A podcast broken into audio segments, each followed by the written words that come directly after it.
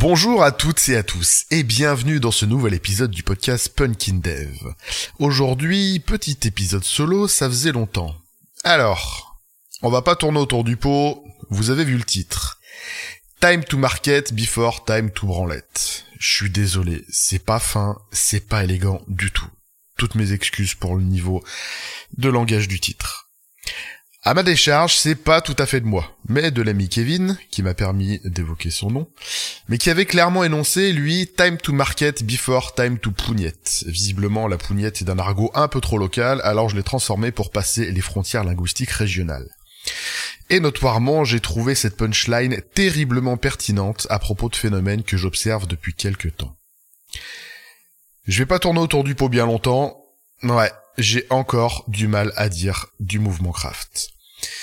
Pour celles et ceux qui seraient pas forcément familiarisés avec cette notion, le craft, en gros, c'est un mouvement qu'on pourrait considérer de post-agile. Voyant comment euh, notre industrie avait maltraité l'agilité, certaines pointures du milieu ont décidé de rédiger un manifeste craft qui venait en fait quelque part repréciser le but originel du manifeste agile pour tenter euh, vaguement de reprendre le contrôle de tout ça. Et il y a de bonnes idées là-dedans. Et toute cette mouvance a été un peu adossée à un ensemble de bonnes pratiques, comme par exemple euh, les trucs en DD, certains patterns d'archi, tout ça. Mais force est de constater que les devs sont particulièrement doués pour se saborder eux-mêmes. Là où j'entends depuis des années tout plein de devs venir cracher leur haine de Scrum et de son utilisation systématique parce que c'est comme ça et qu'il faut le faire et puis c'est tout. Eh ben, je vois les mêmes profils commencer à faire pareil avec leurs super outils liés au craft. Faut faire du TDD, et puis c'est tout. Faut faire de l'hexagonal, et puis c'est tout. Etc., etc. Sans se rendre compte qu'ils ont fini par adopter la même posture un peu supérieure et pédante qu'ils reprochent aux agilistes. Sauf que, ouais, mais on sait que le craft c'est bien. Ouais, et les agilistes aussi, ils savent que Scrum est safe, c'est bien. Bah non les enfants, vous ne savez pas. Vous croyez seulement. Et comme un religieux bassement prosélyte, vous tentez d'imposer votre vision du monde à des personnes qui n'ont aucune envie d'épouser votre paroisse, et qui n'ont envie d'ailleurs d'épouser aucune paroisse. Alors qu'est-ce qui se passe au quotidien avec ce genre de posture? Eh ben, on observe le même phénomène, comme avec chaque nouvelle mouvance. On se concentre sur l'outil. Et on en oublie son but, son utilité d'origine. Est-ce que mettre de l'hexagonal c'est pertinent dans 100% des cas? Même question pour CQRS Eh ben, non, pas forcément. La seule vérité qu'on peut observer dans le monde du logiciel, jusqu'ici, c'est qu'il n'y a pas de silver bullet. Aucun pattern, aucun outil ne sera pertinent 100% du temps, à chaque fois.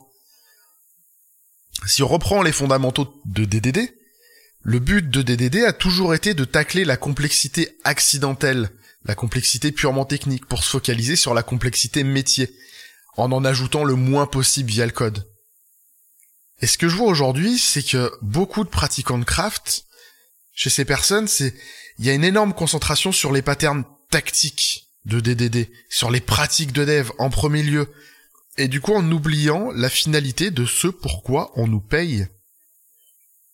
Toi, ami dev, fan de TDD et d'archi alambiqué, ton rôle n'est pas de te masturber avec la magnificence de tes pratiques. Tu peux monter des side projects pour ça et pour flatter ton ego. En revanche, ton client, lui, il te paye pour fournir un service à des utilisateurs pour faire du business, pour gagner du fric. Et tous ces gens-là se foutent royalement de comment tu bosses. Par conséquent, quand tu fais passer ton plaisir de coder avant, c'est pas normal. Et à ce moment-là, à mon sens, dans cette démarche, tu perds ton professionnalisme et tu fais mal ton travail. Face à ces situations, j'aime souvent revenir aux fondamentaux de l'agilité. Et j'aime bien reprendre la définition qu'Arnaud Lemaire en avait donnée dans son talk Et si on redémarrait l'agile? En substance, parce que j'ai pas retrouvé la citation exacte, j'ai la flemme de chercher, mes excuses, mais il définit un peu l'agilité comme la capacité à accueillir le changement avec bienveillance et avec sérénité. Et que pour arriver à ça, il y a une forme d'excellence technique qui est nécessaire. Et c'est cette notion d'excellence technique qui, selon moi, amène un problème. Comme si tous les crafteux étaient tellement fiers de cette excellence technique, durement acquise puisqu'elle existe, je pense, mais qu'elle en devenait suffisante à tout gérer. Il faut arrêter qu'un projet est là pour vous permettre d'exprimer cette excellence. Il faut renverser votre perception et le paradigme. C'est à l'excellence technique de se mettre au service du projet. Faites du TDD. Ok? Couvrez vos cas métiers avec plein de tests et délivrez le plus vite possible. Arrêtez de vous astiquer le chibre avec vos patterns d'archi ultra alambiqués qui vont prendre un temps infini à mettre en place alors que les utilisateurs sont en train de changer d'avis. Et avant même que vous ayez terminé, votre choix sera déjà à refaire parce qu'il sera plus pertinent. De toutes les pratiques de dev, celle qui nous manque le plus, à mon humble avis, mais qui est aussi quelque part le plus difficile à appliquer, c'est KISS. Keep it simple stupid. Gardons les choses simples. Adressons avec le chemin le plus court possible le besoin métier qui nous est présenté. Arrêtons de bloquer des évolutions pour des gestions d'archi qui n'apportent la plupart du temps aucune valeur business. Et j'aimerais aussi adosser ça avec Yagni. You ain't gonna need it que ce soit un hypothétique futur cas métier plus ou moins vaporeux ou telle couche d'abstraction métier, si tu penses que t'en auras besoin à un moment, je vais te répondre. Non. T'en auras pas besoin. Toujours non. Jamais. Tu vas mettre ça en place seulement quand le besoin sera avéré. Parce que ce qu'on pense dont on aura besoin, ah, j'ai que 15 ans d'expérience, mais c'est jamais en phase avec le besoin réel qui apparaît plus tard. C'est toujours au moins un peu à côté.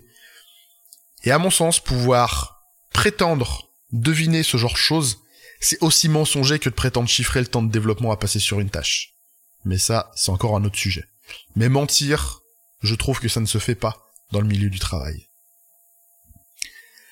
Au final, j'ai la désagréable impression que bon nombre de crafteux sont en train de reproduire ce qu'ils ont longtemps reproché aux architectes en mode tour d'ivoire à savoir de faire des choix totalement décorrélés de la réalité et des besoins du terrain. Et ça me fait hyper mal de constater ça. Alors peut-être que, je sais pas, c'est peut-être un passage obligé dans des processus de maturation de dev, de intellectuel du dev. Moi aussi, je suis passé par cette phase où je vais trop loin avec mes belles pratiques, au point qu'en fait, elles en deviennent délétères pour ma capacité à produire efficacement. Je suis trop content de les mettre, et puis elles sont pertinentes à un endroit, et vu qu'elles sont pertinentes, ah bah je vais les mettre là, là et là aussi. Et vraiment, des fois, ça marche plus.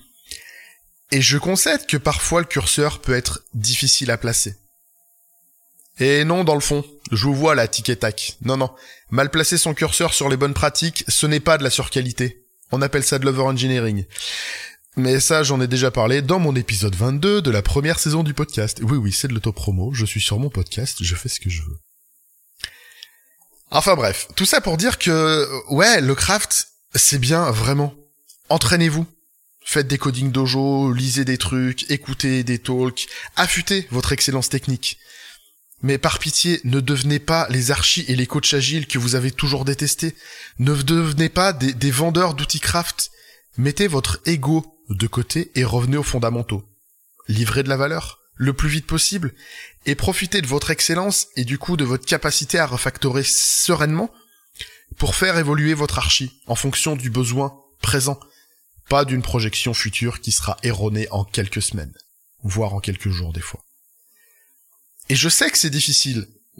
Tous les jours, je dois me juguler pour essayer de juger de la pertinence ou non de chaque pratique que je cherche à mettre en place. Ah, je ferais bien ça. Attends, c'est une bonne pratique, oui, mais est-ce qu'elle est pertinente ici? Oui ou non?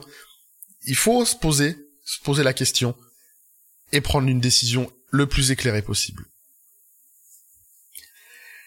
Bon, ça fait deux fois que je viens bitcher un peu sur les travers du craft. Mais je pense que c'est important, j'ai pas envie qu'on vienne saccager cette mouvance qui pourrait avoir tellement de choses positives à apporter à notre industrie. Alors j'aimerais que tous et tout ensemble, on arrive à prendre du recul, qu'on continue à apprendre, à progresser et qu'on tâche ensemble de faire mûrir une industrie qui peine comme c'est pas permis à sortir de son adolescence un peu euh, un peu bardée d'ego et de vas-y yolo je fais n'importe quoi dans tous les sens et j'aimerais que notre industrie devienne espèce, une espèce d'adulte un peu sensé et responsable qui soit capable d'aller de l'avant en toute indépendance et de faire des choix un peu plus éclairés. D'où rêve, je sais. Je vous souhaite une excellente semaine. À la prochaine pour un nouvel épisode. Et d'ici là, eh bien, geekez bien collez-vous.